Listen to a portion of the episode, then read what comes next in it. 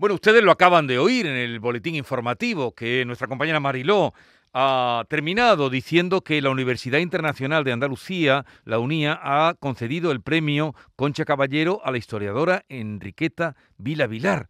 Ustedes saben quién es. Es una de eh, los tres académicos que confluyen cada jueves aquí y enseguida abriremos, tendremos ocasión de abrir la sesión de hoy y felicitar a nuestra académica Enriqueta Vila Vilar. Pero permítanme antes anunciarles otros dos andaluces queridos y reconocidos que también van a pasar hoy por aquí.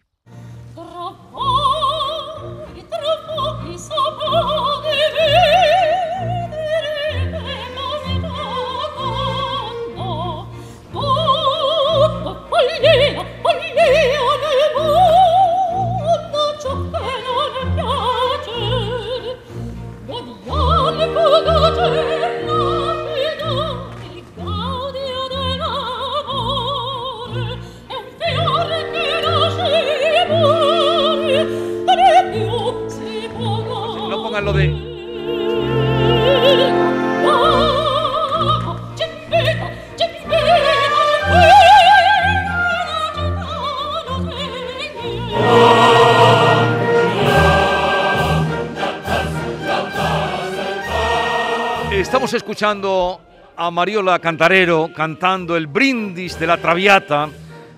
Y además es la grabación que tenemos de cuando hizo la Traviata junto a Ismael Jordi en el Teatro de la Maestranza.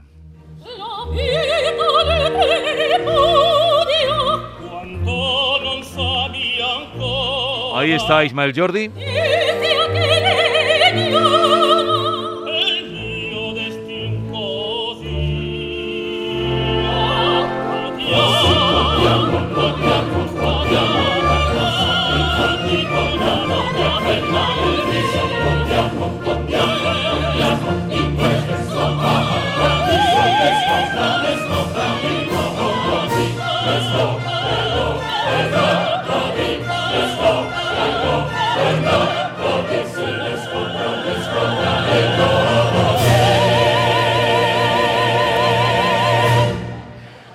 Pues resulta que eh, este sábado van a estar los dos, Mariola Cantarero y eh, Ismael Jordi cantando, se han agrupado un mano a mano, un recital bajo el título de Belcantismo Andaluz.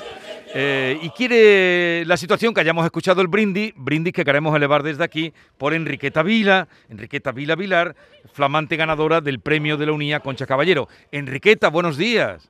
Hola, buenos días, Jesús, ¿qué hay? Felicidades. Yo, me he quedado, yo me he quedado sorprendida también cuando lo he oído porque porque no, no tenía ni idea que lo iban a decir hoy. pues mira, qué, qué, bueno, qué manera más estupenda de enterarme. Bueno, yo lo sabía, ¿eh? pero que lo iban a hacer público. Pero nosotros no digo, es la nuestra, es la nuestra. esto es nivel, es decir, es nivel. Eh, bueno, vamos a saludar ahora a Rogelio Reyes. Buenos días, Rogelio. Buenos días, buenos días, Jesús. Y hoy la gran protagonista es Enriqueta, evidentemente, no puede ser de otra manera, ¿no? Yo me alegro muchísimo, muchísimo, como ella sabe bien, ¿no? ¿Tú lo sabías, eh, Rogelio? Pues no, no, todavía no, no, no. Es la primera y realmente me ha parecido una distinción, bueno, que voy a decir, absolutamente merecida, como es natural. Claro, es que han debido lanzar la noticia ahora y por eso lo recogía el boletín informativo. Y Alfonso Lazo, buenos días, Alfonso. Hola, buenos días, Jesús. Pues como los, mis compañeros, bueno, o mi compañero Rogelio y Enriqueta, por supuesto, la principal, contentísimo. Y además ha empezado con una música, el brindis de la Traviata, que es muy para celebrar a Enriqueta, me imagino. claro. Un brindis que ya... Con lo que a mí me gusta brindar, me encanta brindar. ¿Ah, sí? pues ha, querido la ocasión porque lo tenía, digo, antes de abrir nuestra sesión académica, eh, ponemos, porque luego voy a tener a Ismael Jordi y a Mariola Cantarero que cantan el sábado mano a mano. No sé si alguna vez habéis tenido ocasión de verlos a ellos. No, yo, no, lo conozco, no, lo he visto. yo tampoco, yo tampoco. Lo he oído, lo he oído por radio y esto, pero Mario, no lo he visto. Mario La Granadina, Ismael Jordi es de Jerez Y, tienen unas carreras ya eh, fantásticas. Consolidadas. Bien, pues eh, hechas las presentaciones, eh, Enriqueta, y felicitaciones. Vamos a abrir la eh, sesagésimo primera sesión académica, ¿no, Rogelio? Sí, efectivamente, así es. Así Yo es. hoy me he traído la libretilla, por eso... Hoy has acertado felizmente. ¿eh? Pero no le digas libretilla, la libreta, la libreta tuya es muy elegante, es de piel o no sé qué cosa. No, no, sí. pero eh, la- donde anoto esto es un cuaderno de notas que luego ya os enseñaré, que, que recuerda a, a las- a la colección austral.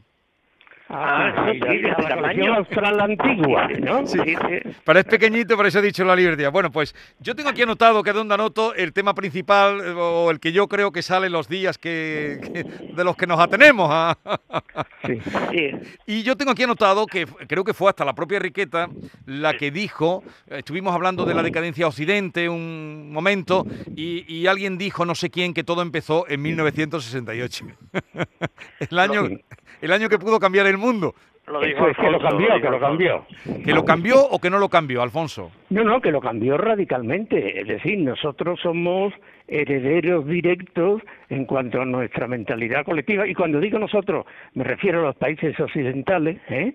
Somos herederos directos de los cambios que se produjeron en 1968, que en realidad 1968 es un pico, ¿no? Es un pico. Ahora que hablamos del pico de la pandemia, pues es el pico de la pandemia que algunos historiadores han llamado la década prodigiosa y que más o menos va de 1965 a 1975. Bueno, somos heredero directo. El mundo, el mundo occidental cambió de verdad, de verdad. Si alguien, por ejemplo, que vivió o que murió en 1960, pues se diese una vuelta por España y- o por cualquier país de Europa Occidental en el 2021, pues no lo reconocería y probablemente se quedaría aterrorizado en muchas cosas. Sí, la- lo que dice Alfonso es verdad, yo, yo lo he vivido, nosotros, nuestra generación la ha vivido, Sí, lo evidentemente, y lo del mayo del 68 fue como una especie de eclosión, de manifestación, que fue un cambio cultural más que político, más que político, que se fue gestando en esa Europa libre, digamos, protagonizada por los hijos de los que habían vivido la Segunda Guerra Mundial, ¿no? Y, y fue más un cambio auspiciado por el mundo universitario, porque los obreros iban por otro lado y realmente eh, en la Francia de De Gaulle, que efectivamente esto se notó, hubo un intento de implicar al mundo obrero, etcétera, y aquello no, no, no cuajó, ¿no? Pero sin embargo sí hubo un cambio de mentalidad que fue calando y yo diría que hubo cambios, por ejemplo, en el terreno de la moral sexual, en el terreno de las relaciones familiares, la autonomía de la juventud, el prohibido prohibir, o las playas están debajo de los De los adoquines sí. y todas estas cosas. Pero ese fenómeno hay que vincularlo también con los los eh, hechos ocurridos en los 70 en las universidades americanas. ¿eh? Hubo un filósofo que hoy no suena para nada, que era Herbert Marcuse, pero que entonces, entonces fue realmente un personaje mm, clave, ¿no? Era un estadounidense de origen alemán, de la escuela de Frankfurt, y que, bueno, mm, promovió la subversión contra, contra, contra el sistema, ¿no? Eh, publica un libro que se llama El final de la utopía en el año 68 y claro, todo este movimiento que coincide también con la guerra de Vietnam, etcétera, etcétera, es paralelo en, lo- en los Estados Unidos. De manera que en síntesis yo creo que fue más un, movi- un movimiento cultural y un cambio de mentalidad que estrictamente político, pero sin duda ninguna el mundo moderno en gran medida es hijo de, de aquella eclosión, ¿no? Este es mi punto de vista. Ro- Rogelio ha dicho algo importante y que yo quiero subrayar y diciendo que estoy totalmente de acuerdo con lo que han dicho mis compañeros, que además pues saben de esto más que yo, pero mm, sí ha dicho una cosa importante y es los obreros iban por otro lado. Como todos los grandes cambios sociales y mentales, no, desgraciadamente no es la clase obrera la que lo hace, sino es la clase burguesa. Todas las revoluciones empiezan a hacerlas los burgueses y después ya la hacen suya pues las grandes masas, pero son los burgueses. Y esto pasó un poco por el siglo. Esto fue en las universidades francesas donde más floreció Mm. y donde se extendió y como y en la, en la norteamericana, como dice Rogelio. Y entonces a partir de las universidades, de la juventud y de- del movimiento hippie y todo esto, que esos no eran obreros, eran gente de una clase burguesa media, normal, estudiantes y, y gente intelectuales. Y, y después ya, claro, ya eso se extendió a todo. No sé si estáis de acuerdo conmigo. Sí, sí, yo, yo incluso añadiría pues dos anécdotas que, que inciden en lo que tú has dicho y que corresponden a personajes de la época que lo vieron muy bien. El, eh, la revolución, entre comillas, ¿no? de 1968 y esos años tuvo como uno de sus enemigos principales al partido que se calificaba de la clase obrera, de los, de los comunistas. Eh, Rogelio ha, nombrado a Marcuse. Marcuse decía que la clase obrera se había burguesado y que por lo tanto ahora la clase revolucionaria eh, deberían ser, y eran de hecho, pues los universitarios, eh, los negros, los negros de Estados Unidos y el tercer mundo, no la clase obrera. Bueno, pues voy a las dos anécdotas que yo creo que reflejan muy bien la situación. Una se refiere a Pasolini, que como todo el mundo sabe fue un gran director de cine, era comunista, pertenecía al Partido Comunista Italiano y eh, le entrevistan, pues me parece que fue en 1969, sobre los acontecimientos de Roma, porque el 68 no solo fue París, fue Roma, eh, fue hasta Tokio, la Ciudad de México, Berlín, Londres. Le preguntan a Pasolini, ¿qué piensa usted de esto? Y Pasolini, el comunista, contesta, Mire, entre los universitarios, hijos de burgueses, y la policía, hijos de trabajadores, yo me quedo con la policía. Me parece que eso lo retrata muy bien. Y la otra anécdota, la otra anécdota es a un nivel, digamos, más elevado. Cuando los grandes disturbios de París del mes de mayo, el general de Gaulle se creía que estaba ante una revolución comunista. Hmm. Y entonces, pues su primer ministro, Georges Pompidou, lo desengañó. Y le dijo, no, mi general, aquí los comunistas no tienen nada que ver, no es una revolución comunista. Estamos ante un cambio de civilización. y acertó, se produjo un cambio de civilización. No sé si tú recuerdas, Alfonso, que el propio De Gaulle hizo una consulta a sus generales. Claro, en ese momento, porque pensaba que eran los comunistas. Porque pensó realmente que aquello era una revolución política, ¿no? Sí, sí, ¿Eh? sí, sí, Y, que, y, que, ponía en peligro, pues, la Cuarta República, me parece que era, ¿no? La sí. La quinta, la quinta República, que la había fundado. La, la, la, quinta, que es la que había.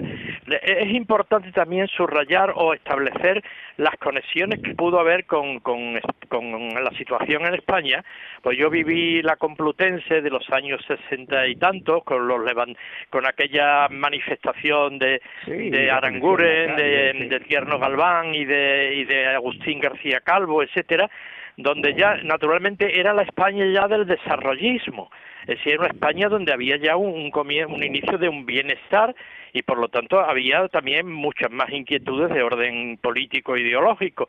Es decir, que no todo naturalmente se inicia en Francia, porque hay procesos paralelos.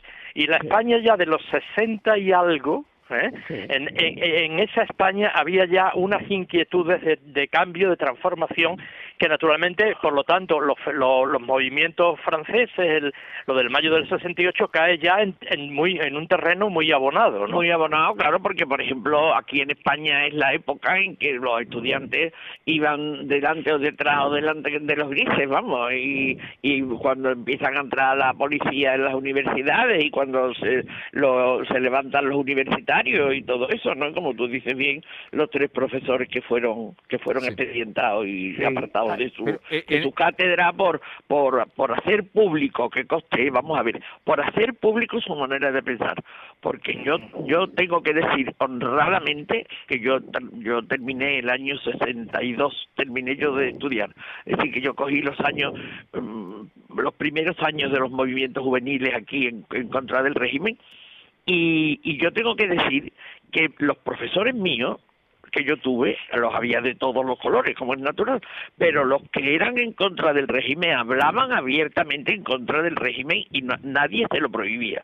Lo que pasa es que, claro, los que lo hicieron público y lo hicieron hicieron una cosa política pública, como fueron Aranjuren claro, y claro. Eh, García Calvo, que fue profesor mío, pero vamos, García Calvo, antes de hacerlo público, a mí me había dado todas las clases que le había dado la gana y nadie se la había impedido. Eh, yo, yo, fui, yo fui testigo, ¿eh? Yo fui testigo directo de esa incitación, de ese acto en el vestíbulo de la Facultad de Filosofía y Letras de Madrid.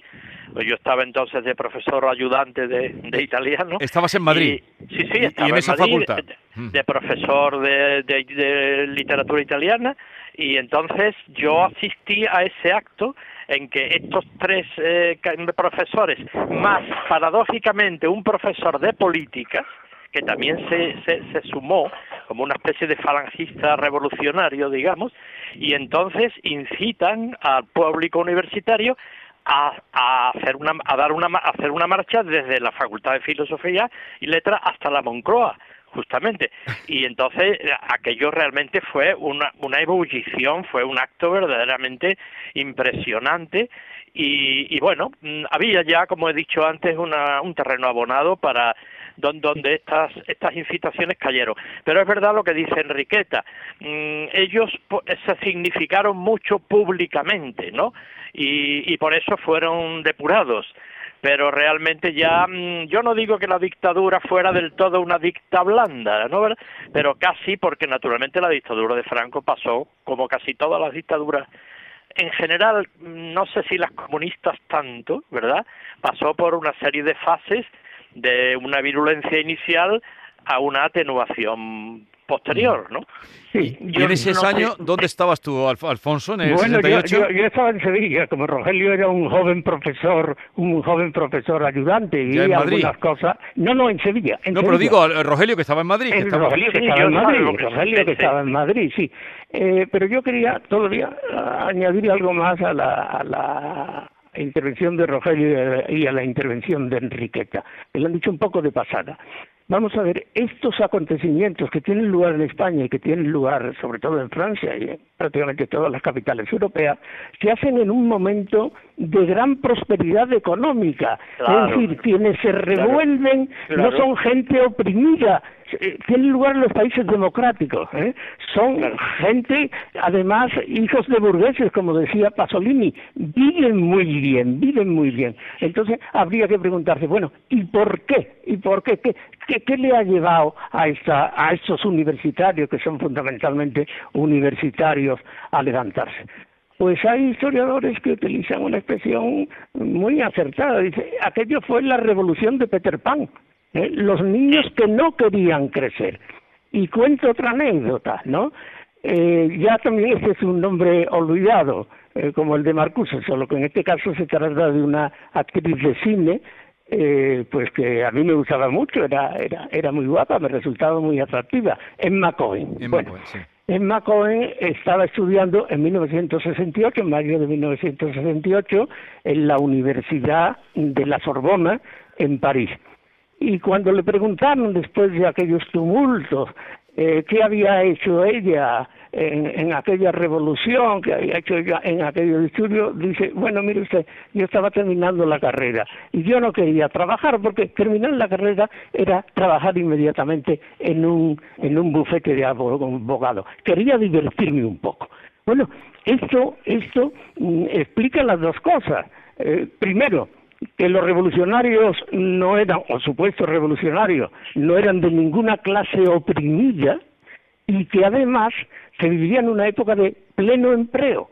El, el problema, el problema para estos universitarios no era encontrar trabajo después de terminar la carrera, sino que lo encontraban demasiado pronto.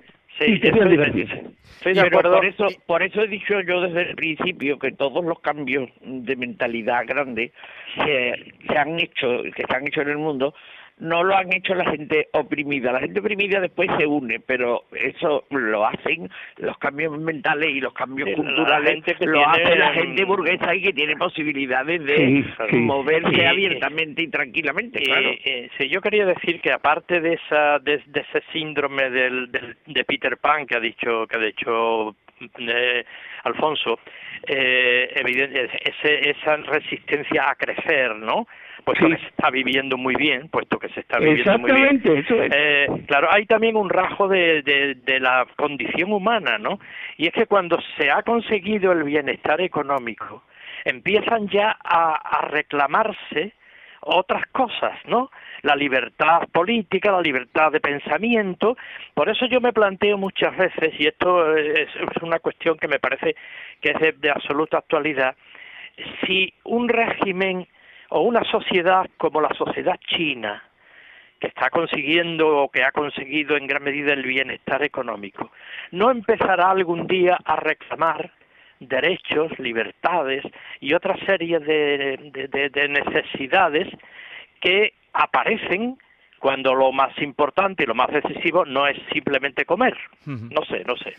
Sí, sí, bueno, bueno, precisamente estos días estoy leyendo una historia pues de, de la revolución china, es decir, del, del proceso que va desde la caída del último del último emperador hasta que llega Mao al poder. Bien, mm, eh, la revolución, a partir de ahí, a partir de ahí, en efecto, pues eh, China se ha convertido, de hecho ya no es comunista, se ha convertido pues en un país capitalista, en una dictadura, ¿eh? pero donde económicamente eh, es capitalista. Lo digo porque los chinos, me he enterado al leer esta, esta, esta, este estudio, este ensayo, los chinos tienen una palabra que para ellos es terrible, que para ellos es terrible, caos, caos, porque fueron, eh, toda la historia de China es un constante eh, eh, lucha entre el desorden y la tiranía. Por eso la pregunta, la pregunta de Rogelio, de bueno, no puede ocurrir que cuando se alcanza el bienestar, pues los ciudadanos pillan más y pillan entonces libertad. Eh, bueno, en China hay gente que hoy vive muy bien, ¿verdad? Pero la inmensa mayoría vive fatal, vive fatal. La, clase trabajadora se, se contenta de sueldo con un, con un plato de arroz. Eso por un lado. Y en segundo lugar, suponiendo que en China se viviese en plena prosperidad ahora, ese miedo al caos creo que va a ser muy difícil que en China exista la democracia. Bueno, vamos, vamos a momento, perdón, brevemente. quisiera, decir algo y muy breve. Mm, como yo fui la que propuse lo de la decadencia de Occidente, ya que ha salido el tema de China, yo quiero decir que es que mm, estamos viendo pero viendo, y si no, los que no lo vean es que no se dan cuenta, que China está mm, imponiéndose como, como imperio principal del mundo económico y de, muchísimas cosas, eh, en todos los sentidos, a Estados Unidos. Esa es la lucha.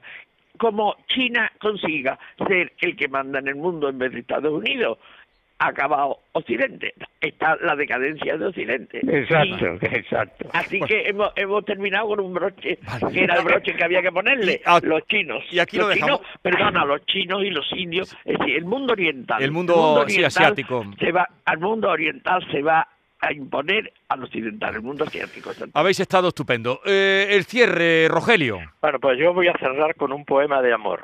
oh, El 68 fue también eh, ah, sí, sí, el amor libre. Sexual, amor el amor libre, sí, el amor libre. Pero este, este no es libre, este no es libre. Bueno, es libre, este es libérrimo, pero en el mejor sentido. Es de Pedro Salinas. Eh, Pedro Salinas es uno de los más altos poetas del amor de, toda la literatura española, ¿no? Y escribe un libro que se titula La voz a ti de vida, que es un título precioso, que procede de un verso de otro gran poeta del amor que fue Garcilaso de la Vega, ¿no? Salinas tenía un concepto vital del amor como, como una experiencia total, como una dialéctica entre dos seres que daba sentido absoluto a todo el vivir. De ahí el significado que él otorgaba a los pronombres, al yo y al tú. Dos, dos pronombres que eran la esencia de otros seres, de otras tantas vidas.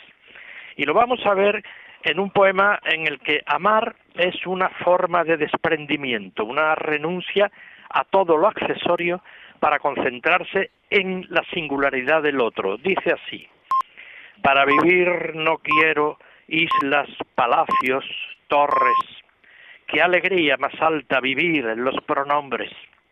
Quítate ya los trajes, las señas, los retratos.